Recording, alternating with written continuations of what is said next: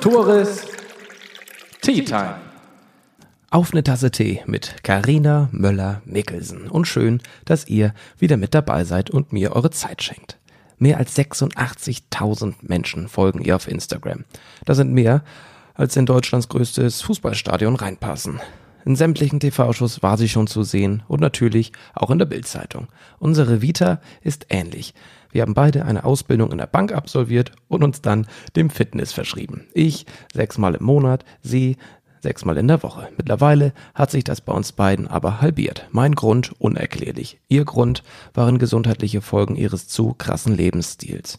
Von einer dekorierten Bodybuilderin zu einem angesagten Curvy-Model. Ich freue mich sehr, dass wir beiden heute eine Tasse Tee zusammen trinken. Liebe Karina, herzlich willkommen. Danke für die Einladung. Liebe Karina, ähm, ist es nicht schön, einfach mal wieder zu trinken und auch zu essen, was du möchtest? Also für mich ist das jetzt auf jeden Fall super entspannt mittlerweile. War das mal anders? Das war definitiv mal anders. Bei mir gerade in der Bodybuilding-Phase war das extrem anders. Auch gerade jetzt rückblickend ist das wirklich schon krass. Da muss man natürlich auch nochmal differenzieren, ob das jetzt eine Wettkampfphase war oder eine Off-Season, wie man sie in dem Bereich so schön nennt. Aber da war das wirklich so, dass immer strikt alles abgewogen worden ist bei mir und ich auch einen Ernährungsplan hatte und danach ging das dann immer. Wie kam das denn damals eigentlich, dass du wirklich so krass Fitnesstraining betrieben hast. Mhm. Wann kam dieser Sinneswandel, dass du, gut, jeder macht oder viele machen, betreiben Fitnesssport, aber wie kam es bei dir, dass du wirklich sagst, yo, das möchte ich jetzt professionell machen? Mhm. Also bei mir war das in der Teenie-Zeit tatsächlich so, dass ich mich einfach nicht gut genug gefühlt habe. Ich hatte immer so dünne Freundinnen, dünne Models auf den Zeitschriften und ich hatte halt immer ein bisschen mehr. Also ich war jetzt nicht übergewichtig oder so, aber ich hatte halt immer ein bisschen mehr Hintern, bisschen breiteres Becken, ein bisschen dickere Beine und ich dachte immer, wenn man das Tight Gap hat, nur dann ist man schön. Und das Tight Gap zur Erklärung das was bitte? Ja. ist dieses, ist diese Lücke zwischen den Beinen so gesehen. Und die hatte ich nicht. Und dann dachte mhm. ich, okay, ich habe es ja selbst in der Hand, irgendwas zu verändern. Deshalb melde ich mich im Fitnessstudio an. Und das habe ich dann auch gemacht. Ich habe mit den Fitnesskursen angefangen, die es so in den Studios gibt. Und ich kann mich noch dran erinnern, das erste war ein Zumba-Kurs, den ich gemacht habe. Und das war wirklich grausam. Also alle so schön im Takt und links und rechts. Und während die rechts waren, war ich links. Ich bin überhaupt nicht hinterhergekommen. Also es war wirklich ganz furchtbar. Und ja, dann habe ich gedacht, gut, dann probiere ich es mal im Krafttraining-Bereich. Und das hat mir dann auch wirklich Spaß gemacht. Und dann habe ich mich da so ein bisschen ausprobiert, habe mir dann irgendwann ähm, quasi bei den Trainern Hilfe gefordert und habe das immer weiter ausgebaut und dachte mir irgendwann, okay, ich brauche jetzt ein Ziel vor Augen. Auch gerade was dann die Ernährung anbelangt, weil ich habe dann immer gefragt, ja, was soll ich denn bei der Ernährung machen, weil ich merke, ich komme nicht weiter. Klar hat sich körperlich was verändert, aber die Ernährung fehlt halt, um wirklich so einen deutlichen Unterschied zu machen. Und da hieß es immer, ja, du weißt ja, was du essen sollst, Reis, Hähnchen und so. Ja, klar, aber welche Mengen und so, das wusste ich dann nicht. Und dann habe ich durch Google-Recherche tatsächlich herausgefunden, dass es sowas überhaupt wie Bodybuilding gibt. Und damals war es die Bikini-Klasse und da dachte ich, okay, das will ich machen. Habe mir meine erste Trainerin in Kiel gesucht und dann haben wir mich auf den ersten Wettkampf vorbereitet, Anfang 2014. Bikini-Klasse, also man präsentiert sich im Bikini auf einer Bühne. Genau, und ich hatte mir halt bei der Recherche die Bikini-Klasse rausgesucht. Von meiner Trainerin hieß es aber, dass ich eher in die Figurklasse passen würde. Da gibt's halt unterschiedliche Klassen und Bikini-Klasse kann man sich wirklich so ein bisschen vorstellen wie so eine schöne Strandfigur. Also nicht zu viel, einfach nur ein bisschen definiert, auch kein zu krasses Sixpack oder so. Und in der Figurklasse geht's dann wirklich los, dass man doch ein bisschen breiteres Kreuz haben sollte, bisschen mehr Schultern, ausgeprägtere Beinmuskulatur etc. Und darauf habe ich mich dann vorbereitet. Wie sah so dein Tagesablauf während dieser Vorbereitungsphase aus? Und wie nennt sich diese Phase noch? Wettkampf, also ein On-Season dann in dem Falle. Ja. Wenn es das Wort war, was du gesucht hast. Es gibt Massephase und Genau, On- und Off-Season. Definitionsphase, kannst, ne? kannst du ganz leicht und sagen. On- und Off-Season, gut. Kannst du ja nennen, wie du magst. Gut, also berichte doch mal, wie sah deine On-Season aus? Mm, also zu dem Zeitpunkt habe ich tatsächlich noch in Husum gearbeitet, genau, in Husum, Schleswig gewohnt und dann in Husum gearbeitet. Und da war es wirklich so, dass ich morgens halt noch schön los bin zum Training, also keine Ahnung, 4 Uhr morgens oder 4.30 Uhr aufgestanden, habe mein Cardio-Training gemacht, bin dann zur Arbeit gefahren, habe gearbeitet so bis 16, 17 Uhr, bin dann wieder ins Training gegangen, habe mein Krafttraining gemacht, war dann einkaufen, habe vorgekocht, dann bin ich eigentlich schon wieder schlafen gegangen, um das nächsten Tag wieder so durchzuziehen. Woher hast du die Motivation genommen? Ich meine, viele gehen ins Fitnessstudio, aber mhm. auch viele sind angemeldet und gehen nicht hin oder gehen einmal die Woche hin. Mhm. Also bei ich mir kenne das Problem. ähm, Woher nimmst du diese Motivation? Bei mir war das tatsächlich, weil ich mir gesagt habe, ich möchte auf die Bühne gehen und ich mir das Ziel definiert hatte. Und ich glaube, das war dann, die Saison war, glaube ich, im November oder irgendwie so 2014. Das war halt mein Ziel und dafür habe ich halt alles getan. Das war meine Motivation für mich. Kann das jeder? Also kann sich jeder ein Ziel vor Augen setzen und dann das so durchziehen? Schwer zu sagen, weil du kannst ja ein Ziel setzen und es trotzdem nur halbherzig wollen, mhm. aber du kannst dir auch ein Ziel setzen und wenn du es dann wirklich willst, klar, dann auf jeden Fall. Aber das ist immer, dass wir verarschen uns ja selbst immer gerne und sagen, ja, ich will das unbedingt, aber nein, du willst es gar nicht. Was hat dich denn von anderen unterschieden, die, sich, die das halbherzig nur erfüllen? Wie hast du das für dich? Ich habe gar nicht so viel drüber nachgedacht, ehrlich gesagt. Ich habe gesagt, ich möchte das machen und dann war das so ein bisschen Scheuklappen auf und einfach ab die Post.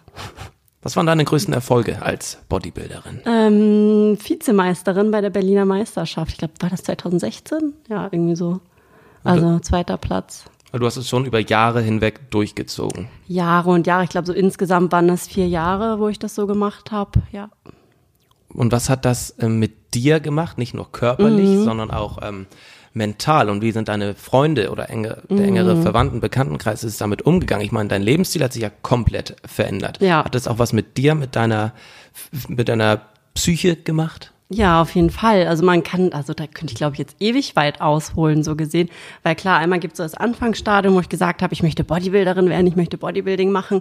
Versuch das mal deinem Papa zu erklären. Sein kleines Mädchen möchte jetzt Bodybuilding machen. Das erste Bild, was er vor Augen hat, sind diese Mannsweiber. So, und er dachte so, ach du Scheiße, wenn ich das mal so frei hier sagen kann. Das darfst du. Und da muss ich natürlich sagen, nein, Papa, so wird das natürlich nicht aussehen. Hin und her, Weiblichkeit bleibt bestehen und so. Und das musste man natürlich immer alles erklären. Und meine Mama war auch so, oh mein Gott, was ist das überhaupt? Und das ist natürlich nicht einfach. Und meine Mama wohnt ja hier in der Gegend. Da habe ich dann einfach gesagt, okay, ich nehme sie mit an die Hand, hatte sie zu meinen Vorbereitungen mitgenommen, also zu meinen Trainerinnen und so.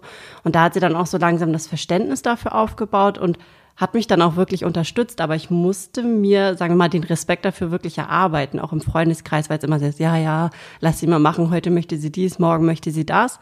Und da musste ich wirklich schon meinen ersten Wettkampf wirklich so durchziehen, bevor da überhaupt irgendwie so richtig Rückendeckung von allen Seiten kam. Aber danach war es natürlich, oh, wie hast du das gemacht und toll gemacht und ich finde das ja so toll und so weiter. Also eigentlich so das Übliche. Du sagtest, die Weiblichkeit würde bei bleiben, ja. die weiblichen Kurven und alles. Äh, war dem so? Ähm, also ich glaube, anfangs, da wusste ich ja auch noch gar nicht so genau, wo die Reise eigentlich hingeht. Und während du dieses Bodybuilding machst, verlierst du auch so, oder ich kann ja eigentlich nur für mich sprechen, habe ich so ein bisschen den Blick im Spiegel halt verloren. Und ich habe mich ja immer noch als weiblich gesehen. Ich hatte meiner Meinung nach ja auch noch so das weibliche Gesicht. Klar hat sich der Körper schon verändert.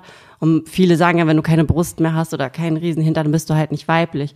Aber ich finde, es kommt ja auch immer ein bisschen drauf an, wie man sich so gibt und wie man halt so drauf ist allgemein. Und ich glaube, da war ich trotzdem noch eine Frau oder ein Mädchen, wie auch immer.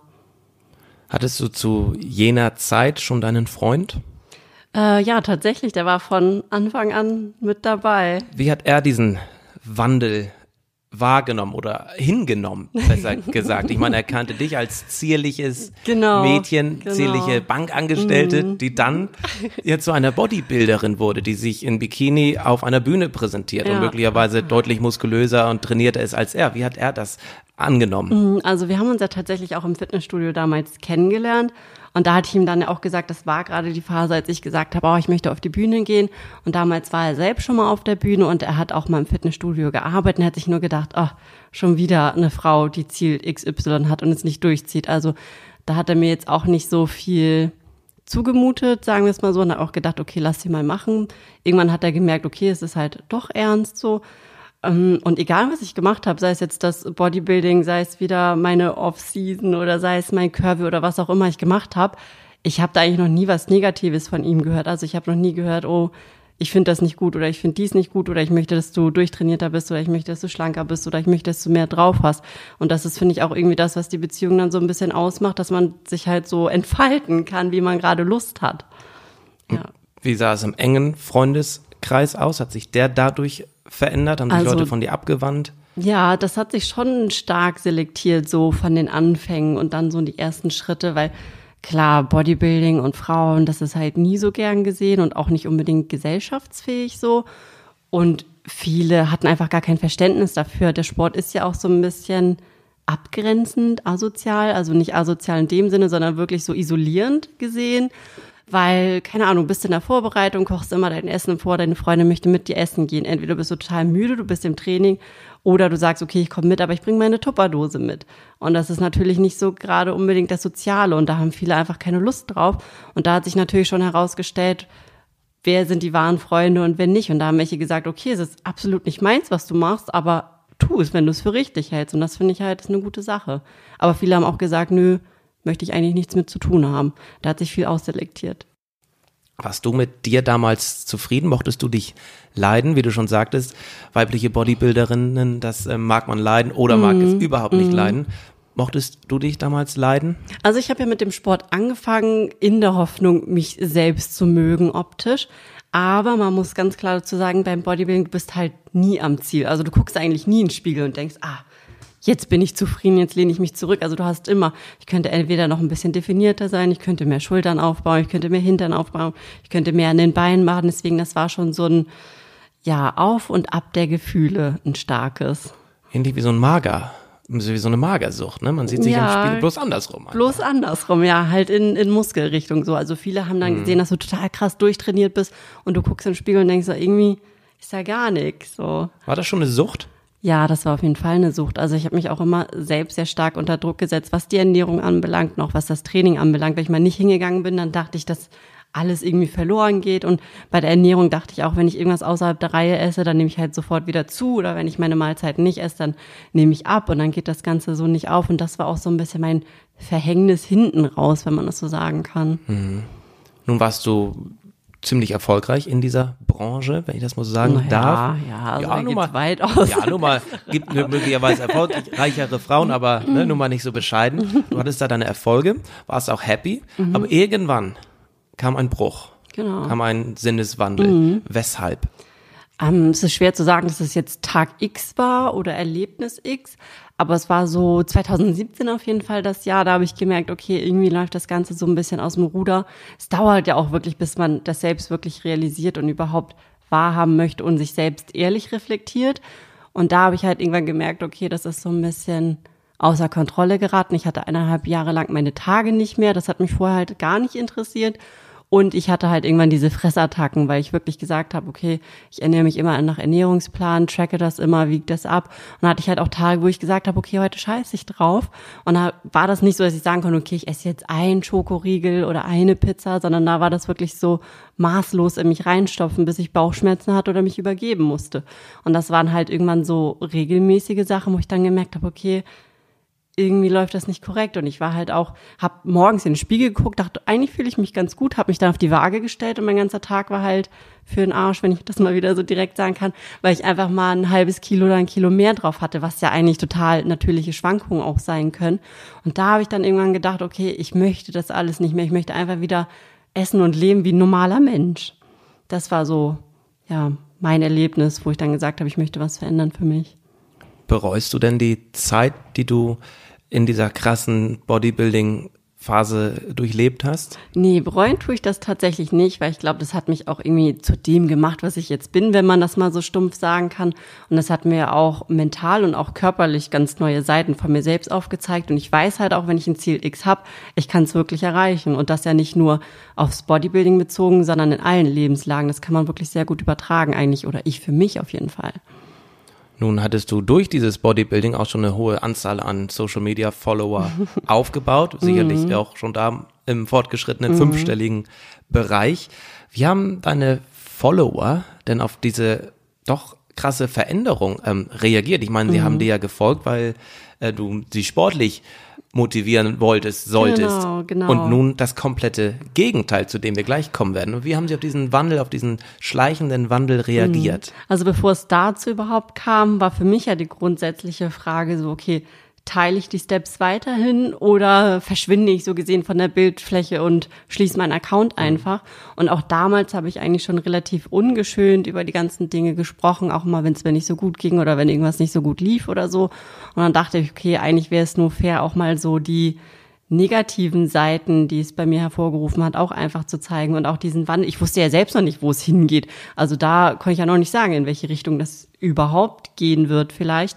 Und da habe ich einfach gesagt, okay, ich lasse es einfach auf mich zukommen, gehe den Weg und teile das weiterhin online.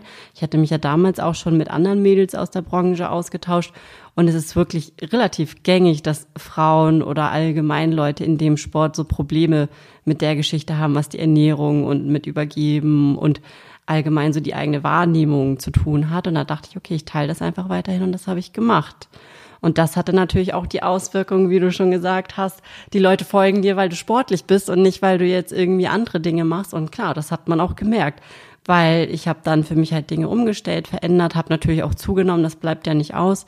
Gerade wenn dein Körper so lange in so einem Notzustand war, so gesehen, dann lagert er ja erstmal ein, weil er sagt, okay, ich muss mich jetzt erstmal absichern, sollten wieder schlechte Zeiten kommen. Und klar, da war ich halt ein bisschen aufgedunsen, habe ein bisschen zugenommen und da waren die Kommentare schon krass online. Hast du denn durch diesen Wandel viele Follower verloren und die dann anderweitig wieder neu bekommen oder waren es eher dieselben, die dir weiterhin äh, gefolgt haben? Sowohl als auch. Also klar sind ganz viele wieder abgesprungen, weil sie gesagt haben, nee, ich will wirklich nur das Sportliche sehen. Viele sind auch dran geblieben und da habe ich auch bis heute noch Nachrichten, wo es heißt, ja, ich folgte schon seit Anfang an. Also da ist von bis alles dabei. Aber ein Wechsel in der Followerschaft war auf jeden Fall da. Du sprachst eben die bösartigen Kommentare mhm. an. Was waren das für welche und aus welchen Gründen? Fett, faul, wie kann man so undiszipliniert sein? Ist ja auch leichter, sich gehen zu lassen, als zum Training zu gehen, solche Sachen. Was ist deren Motivation, sowas zu schreiben? Also das kann ich dir nicht sagen. Vielleicht solltest du mal eine Fragerunde starten dazu. Nee, das weiß ich ehrlich gesagt nicht. Keine Ahnung. Und wie bist du damit umgegangen? Ist das also, verletzend für dich gewesen? Hat dich das also berührt? Zu, zu dem Zeitpunkt auf jeden Fall, weil ich war ja so in der Umschwungsphase. Ich wusste ja selbst noch gar nicht, tue ich eigentlich gerade das Richtige? Bin ich auf dem richtigen Weg? Und wie sieht das überhaupt für mich aus? Und klar gehst du dann in dich und denkst, okay, bin ich jetzt wirklich vielleicht einfach nur fettfaul und undiszipliniert geworden? Haben die Leute recht? Bin ich wirklich so dick und fett geworden? Das waren ja wirklich so die Wortlaute, die getroffen worden sind.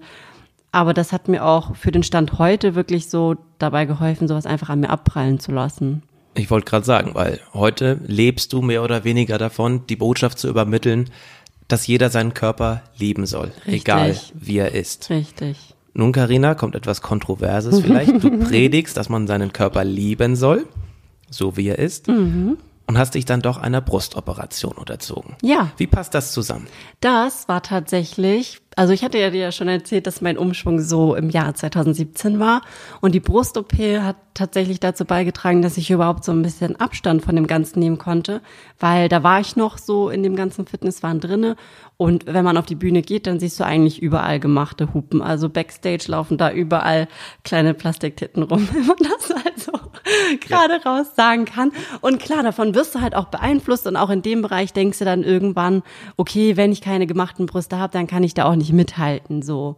Und deshalb war das eigentlich auch unter anderem mein Beweggrund und auch weil ich keine Brüste hatte und auch damals dachte, okay, es ist halt einfach ein Stück Weiblichkeit, dass ich sie mir machen lasse. Und das war halt Ende 2017 und als ich die OP hatte, habe ich dann quasi die Chance bekommen, wirklich so ein bisschen weniger zu trainieren, so und auch zu sagen, okay, ich nehme ein bisschen Abstand von der Ernährung und versuche das ein bisschen zurückzufahren.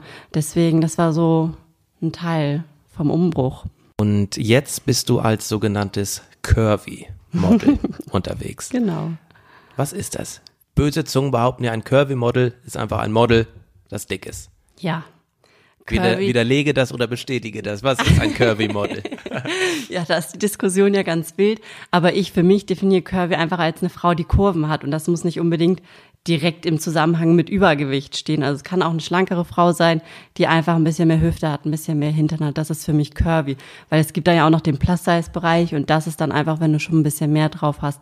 Aber ich glaube, das definiert jeder ein bisschen anders derzeit, wie ich gemerkt habe.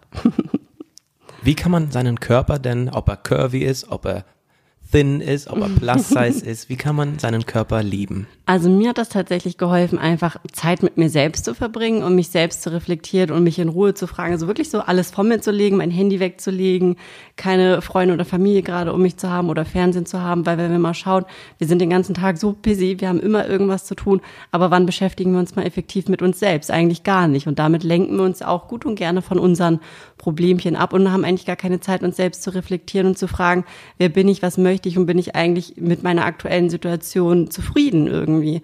Und das habe ich einfach gemerkt, wenn ich mir die Zeit für mich nehme und einfach so mit diese grundsätzlichen Fragen stelle, dann komme ich da schon sehr weit, weil ich dann weiß, okay, ich fühle mich wohl in meinem Körper, ich fühle mich wohl in meinem beruflichen Umfeld, zu Hause ist eigentlich auch alles gut, aber wenn ich wiederum merke, okay, irgendwas von den Komponenten stimmt halt nicht oder auch in, in jederlei anderer Hinsicht, dann muss ich halt was verändern, auch wenn es unbequem wird. Das predigst du ja auch rauf und runter bei Social Media. aber ist Social Media nicht eher ein Fluch was die Selbstliebe angeht, gerade Instagram? Ist das nicht auch für junge Menschen, junge Frauen in der Pubertät nicht ganz gefährlich? Ich glaube, es kommt ganz stark drauf an, wie man es nutzt. Aber klar, du stolperst natürlich so in diese Welt rein. Und klar, das meiste, was du siehst, und der größte Teil ist halt wirklich so ein bisschen fake. Man kann jetzt auch fake mal so in Anführungsstrichen sagen, weil egal wie, das, was Leute online zeigen, das ist halt immer nur ein Bruchteil von deren Leben. Es kann ja gar nicht alles gezeigt werden. Und das muss man sich halt immer vor Augen führen. Und Social Media wird ja immer ein größerer Part von der Jugend. Und ich glaube, das muss auch einfach viel mehr thematisiert werden und wirklich den Leuten klar gemacht werden, vielleicht auch schon in Schulen, dass darüber gesprochen wird, inwiefern ist Social Media eigentlich zu nutzen oder worauf soll oder kann man achten. Ich glaube, das muss einfach viel weiter thematisiert werden, weil sonst klar ist es natürlich ein großer Einfluss, weil du steigst in diese Welt ein, die eigentlich nicht real ist. Du scrollst darüber, du siehst überall perfekte Körper, du siehst tolle Reisen, du siehst glückliche Menschen und dann guckst du entweder an dir selbst runter oder guckst dich in deiner Freizeit irgendwie um und denkst, irgendwie sieht das bei mir alles nicht so schickimicki aus, ist irgendwas nicht richtig. Aber nein, alles ist richtig bei dir. Man sollte mal in eine Sauna gehen. Dann sieht man, was das wahre Leben ist. Das ja. ist wirklich, das ist. Ich hatte das letztens auch, da war ich auf einem, das ist eine Freizeit, der Brarup-Markt, ist das ein Jahrmarkt? Ein Jahrmarkt ist das, ja. Der Brarup-Markt? Ja. Das kann gut sein, ja. Auf jeden Fall, da habe ich auch so rumgeguckt, oder wenn du spazieren gehst oder so, und dann merkst du halt auch, okay, das ist halt alles nicht Instagram, ne? Also, die Leute sehen alle in der Realität nicht unbedingt so gestriegelt und perfekt und geleckt aus. Findest du dich denn heute attraktiver als damals? Ich fand mich damals tatsächlich auch gut, so wie ich war, weil ich habe es ja gemacht, weil ich Spaß dran hatte und weil ich es gut fand. Aber ich glaube, wir Menschen entwickeln uns halt immer weiter, was ja auch gut und richtig so ist. Deswegen bin ich jetzt auch sehr happy mit mir selbst. Ja, das zeigst du auch immer wieder in deinen Stories. Also du gibst es zumindest vor, aber jetzt erlebe ich dich hier auch live und es wirkt in immer, Farbe. Es wirkt immer noch sehr, sehr authentisch. Danke.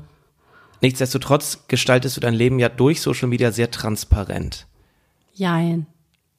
Also was, was macht das für dich transparent? Weil du gibst ja schon recht viel Preis bei Social Media. Jein. Jein. Definiere Jein. Jein. Also klar, man gibt viel Preis, aber irgendwie gibt man auch wiederum nicht viel Preis, weil wie ich eben schon gesagt habe, du kannst halt nicht 24 Stunden von deinem Alltag zeigen und irgendwo hat man auch immer noch so ein Stückchen Privatsphäre. Manche teilen halt noch mehr davon, andere weniger und ich habe halt auch einfach so ein kleines Stück Privatsphäre, was ich halt auch einfach für mich gerne so behalte, was ich auch okay finde, zu sagen, das ist meine Privatsphäre und das muss ich jetzt nicht unbedingt in die Online-Welt tragen.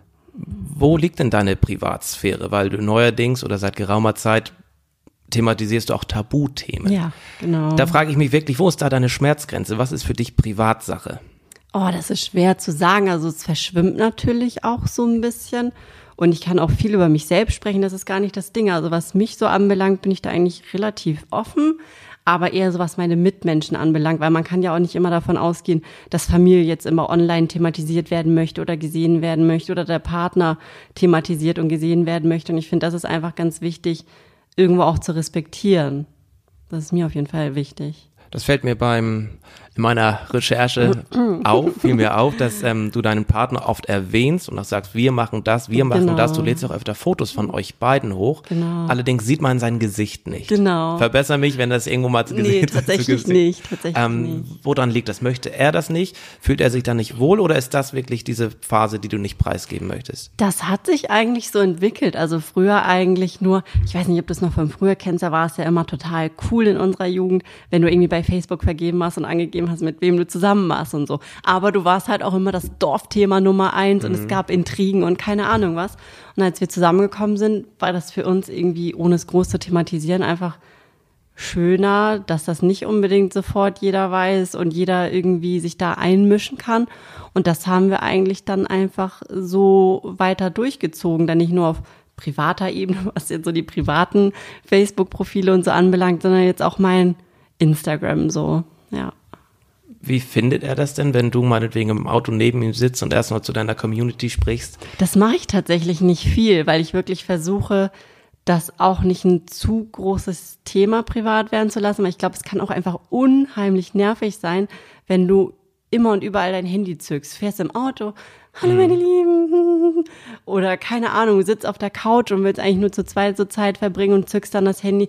Ich finde, das dann sind, sind dann manchmal so ein bisschen unangemessene Sachen, gerade wenn der Partner halt gar nicht in der Social Media Welt ist, dann sollte es einfach nicht einen zu großen Platz einnehmen. Auf jeden Fall für mich persönlich nicht. Und bisher gestaltet sich das auch ganz gut. Ich will nicht ausschließen, dass sich das irgendwann verändert, dass wir uns vielleicht mal beide zeigen oder nicht zeigen. Das kann man sich ja mal offen halten, aber bisher fahren wir eigentlich ganz gut damit. Fühlst du dich denn gezwungen, mehrmals täglich bei Social Media was zu machen, sei es eine Story, sei es ein Post?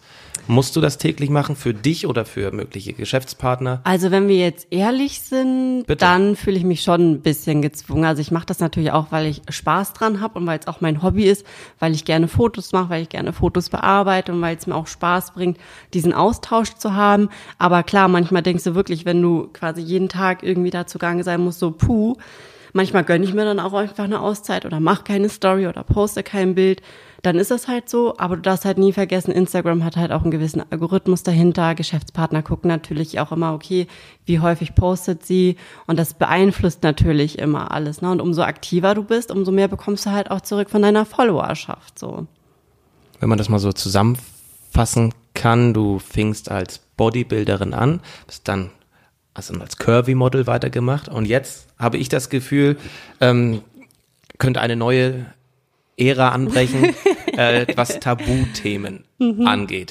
Äh, du hattest letztens Sextoys ähm, Genau. angepriesen. Aber schön, dass es auffällt. Natürlich, also, mir fällt sowas, sobald das Sex steht. Dann na, sowieso. Dann sowieso. Männer. Mhm. Männer. Ja. Ist das eine neue Phase jetzt für dich? Ist das eine neue Nische, über die du sprechen kannst, die dir eventuell weitere Follower bescheren kann? Oder weshalb sprichst du jetzt auch dieses Tabuthema in Also ich glaube, an? wie bei allen Sachen jetzt bei Social Media bei mir ist es nicht so ein Fahrplan, den ich hatte, wo ich gesagt habe, okay, das wird jetzt das nächste Thema und das wird der Wandel und das ist jetzt mein großer Social Media Plan. Den gab's nicht und den gibt's jetzt auch nicht, sondern es entwickelt sich halt eigentlich immer und ich habe bei den Themen halt gemerkt, dass sie sehr gut ankommen, dass relativ wenig darüber gesprochen wird, aber sie ja halt trotzdem wichtig sind und selbst bei Sextoys, ganz ehrlich, es ist ja nichts Schlimmes, nichts Verwerfliches, aber ich merke halt, dass es vielen total unangenehm ist, sobald das Wort Sextoys oder Sex fällt, ist immer so, "Mm, okay, sage ich nichts mehr zu. Aber ich meine, mein Gott, also die meisten von uns haben ja in irgendeiner Form körperliche Berührung, Sex mit sich selbst, mit dem Partner oder keine Ahnung wie. Das kann gut sein, ja. Kein Kommentar. Hast du denn eher männliche oder eher weibliche Follower? Ich habe tatsächlich mehr männliche Follower. Ich hätte gerne mehr weibliche, also gerne folgen. Alle, die weiblich sind. Ja, ich meine, weil die Themen, die du ansprichst, die hätte ich auch eher gedacht, sprechen mittlerweile Ja, eher Frauen an. ja. Also ich kann es dir auch nicht ganz erklären. Also ich glaube, viele halt durch den Bodybuilding, das war, das war, glaube ich, wirklich so ein Viele Männer. Männerding, ne? Also Frauen Bodybuilding, Krass. das waren halt eher die Männer, die das gefeiert haben, als jetzt so die Frauen. Und ja, es ist halt wirklich schwierig, wenn du erstmal einen großen Anteil Männer hast, die irgendwie, loszuwerden. ja, das hast du jetzt gesagt, ich hätte vielleicht versucht, einen schöneren Weg zu finden. Aber ja, und man muss auch sagen, also auch die Sexthemen jetzt, das kommt bei den Männern tatsächlich auch gut an. Und gerade dieses Thema Sextoys ist halt nicht nur ein weibliches Thema, sondern auch ein männliches Thema oder was für beide zusammen. So, deswegen, das passt ganz gut. Wie machst du das aus, dass es bei Männern gut ankommt anhand der Kommentare oder genau, das privater Feedback, Nachrichten? genau, richtig. Private Nachrichten, Umfragen, wenn man irgendwelche Fragen dazu stellt oder so, dann sind tatsächlich auch Männer sehr gut mit dabei. Gib uns einen kleinen abschließenden Einblick, 85, 86.000. Oh, warte mal. Ja, irgendwann kommt man da durcheinander, ne? Ich muss mal hier mein Handy zücken. So. Ich meine 86,6. 86.600, Ja. genau. Wie viele Interaktionen hast du da täglich mit Followern? Oh, das ist schwer zu sagen. Ne? Also du hast ja immer mal wieder unterschiedlich oder unterschiedliche Anzahl von Kommentare. Dann hast du ja die Privatnachrichten, die da immer reintrudeln. Und das kommt auch immer sehr stark darauf an, was thematisierst du gerade? Sind das jetzt Alltagthemen oder so? Dann ist es ein, was heißt ein bisschen weniger? Es ist immer noch viel so. Aber wenn du halt mal irgendwie krassere Themen ansprichst, Tabuthemen ansprichst oder wie auch immer, dann können auch mal so hunderte Nachrichten am Tag reinrollen. Du sagte 86.600 mhm. Follower, das ist ja schon eine ganze Menge. Du bewirbst auch häufiger mal Produkte. Genau. Das machst du ja wahrscheinlich nicht aus Spaß, sondern auch? weil das machst auch, das machst du aus Spaß und weil da auch möglicherweise ein finanzieller Hintergrund, ein finanzieller Anreiz für dich besteht. Genau. Ist dem so und was kann man, ist da so eine Faustregel, wie viel Kohle es gibt ab einer gewissen Anzahl an Follower? Wie, wie sieht das da bei dir aus? Also es ist relativ schwer zu sagen, dass es jetzt eine komplette Faustregel da so für gibt, weil es kommt auch immer drauf an, so bist du tatsächlich eine Person des öffentlichen Lebens, wird viel über dich berichtet oder nicht, das spielt auch immer nochmal ganz stark damit ein. Ähm, aber sonst ist es wirklich einfach zahlenbasiert. Wie viele Views hast du in deinen Stories? Da gibt's quasi pro Tausend eine Zahl, wo man sagt, das ist Summe XY, die du dafür bekommst. Oder auch pro Bild. Und bei dem Bild kannst du natürlich noch sagen, so mache ich das auf jeden Fall für mich. Da sage ich, okay, da steckt halt auch nochmal der Aufwand hinter. Da kannst du nicht nur die reine Zahl definieren, sondern halt auch wirklich, okay, du musst erstmal irgendwie einen Plan legen, was möchte ich überhaupt für ein Bild machen? Wie möchte ich das Produkt von dem Werbepartner richtig platzieren? Und bei mir ist es halt so, ich schreibe halt auch gerne längere Texte und auch gerade bei so Werbepartnern finde ich alles gut und schön, aber es muss halt meistens auch irgendwie in irgendeiner Form noch einen Mehrwert bieten. Das finde ich auf jeden Fall ganz cool, wenn es das hat. Und auch da hole ich dann gerne irgendwie weiter aus und das stelle ich dann so gesehen auch zum Teil mit in Rechnung in diesem Fall. Weshalb betreibst du Social Media? Ich habe Social Media damals durch eine Freundin angefangen. Also sie kam aus Amerika, wie das aber auch schon Jahre her. Da war Instagram noch gar nicht so richtig hier in Deutschland angekommen. Sie wollte ein Bild von uns bearbeiten, hatte ich Instagram. Das war überhaupt so der erste Weg. Und dann habe ich halt, wie man es kennt, erstmal so private Bilder hochgeladen. Irgendwann habe ich halt den sportlichen Werdegang gemacht oder gepostet, den Wandel mitgenommen. Und ja, so bin ich da halt irgendwie reingerutscht, kann man sagen. Aber weshalb betreibst du es heute noch so? Weil ich Spaß dran habe, tatsächlich weil du Spaß dran hast. Ja. ja. Also es bringt mir einfach mega viel Spaß, gerade so Bilder machen, das habe ich früher schon gerne mhm. gemacht. Habe ich mich immer mit Freundinnen getroffen, wir haben Bilder gemacht und so. Und jetzt ist das halt irgendwie so eine Plattform, die man hat, eine Community, die man hat und man tauscht sich auch gerne aus. Also es ist jetzt nicht so, dass man sagt, oh, ich betreibe jetzt Social Media, um meine Kohle damit zu verdienen. Also ich habe ja auch einen 40-Stunden-Job nebenbei, hätte ich jetzt fast gesagt, einen Hauptjob und damit verdiene ich eigentlich mein Geld. Alles andere ist einfach nur nice to have, so gesehen. Ja, ist ja auch überhaupt nicht äh, verwerflich. Und ich glaube, die Bestätigung von Followern zu erhalten, ist sicherlich auch toll, aber auch zu erfahren, was die eventuell dank dir äh, für Fortschritte gemacht haben. Ja, das, das ist schon echt manchmal verrückt, weil manchmal denke ich auch so, okay, hat das alles irgendwie noch einen Sinn überhaupt zu posten? Wird das überhaupt gelesen? Kommt das überhaupt an? Und manchmal kommen dann schon echt krasse Nachrichten, entweder von einer, die auch eine Essstörung hatte, in der Klinik war und dann schreibt, wegen dir habe ich es da rausgeschafft, wo habe ich das einfach nicht geschafft? Oder auch Mädels, die schreiben, ja, ich kann jetzt endlich ein Bikini tragen, wegen dir, das habe ich mich früher nicht getraut. Solche Sachen halt. Und das ist dann schon, wo man merkt, okay, irgendwie wird das ja doch gelesen, wird ja doch angenommen und das treibt einen dann auch schon an. Aber man muss ja auch sagen, ich glaube, jeder Influencer, wenn man das jetzt so betiteln möchte, oder Blogger, hat andere Intentionen. So, also man kann das immer unterschiedlich definieren. Das letzte Wort gehört jetzt dir, Karina. Was möchtest du oder kannst du Zuhörerinnen und Zuhörern nochmal mit auf den Weg geben, die möglicherweise unzufrieden in ihrem eigenen Körper sind? Mhm. Also wieder, wie wir schon besprochen haben, eigentlich verbring wirklich mal Zeit mit dir selbst, leg das Handy weg von dir, versuch dich nicht durch irgendwas ablenken zu lassen, sondern nimm dir einfach mal regelmäßig Zeit für dich selbst, reflektier dich ehrlich, auch wenn es manchmal vielleicht unangenehm wird oder sehr unangenehm werden kann. Triff auch Entscheidungen, die vielleicht auch unangenehm in der Umsetzung werden, aber es wird dich auf jeden Fall voranbringen und auch ja dich selbst dir selbst so ein bisschen näher bringen. Ja, ja großartig. Karina, ja. ganz vielen Dank, dass du uns mit deiner Zeit beglückt hast. Ja, hier. sehr gerne. Vielen Dank ähm, für die Einladung nochmal. Ja, war mir eine Freude. Vielen Dank für dich weiterhin. Alles Gute. Dankeschön. Und euch liebe Zuhörerinnen und Zuhörer, möchte ich natürlich auch alles Gute wünschen und mich auch bedanken, dass ihr immer wieder reinhört. Wenn euch das gefällt, was ich hier mit meinen Teegästen produziere, würde ich mich freuen, wenn ihr meinen Kanälen auf Spotify, iTunes oder wo auch immer ihr mich hört, folgen könntet oder ein Abo dalasst. Das kostet nichts. Und ja, mir würdet ihr damit eine Freude bereiten. Herzlichen Dank und bis ganz bald.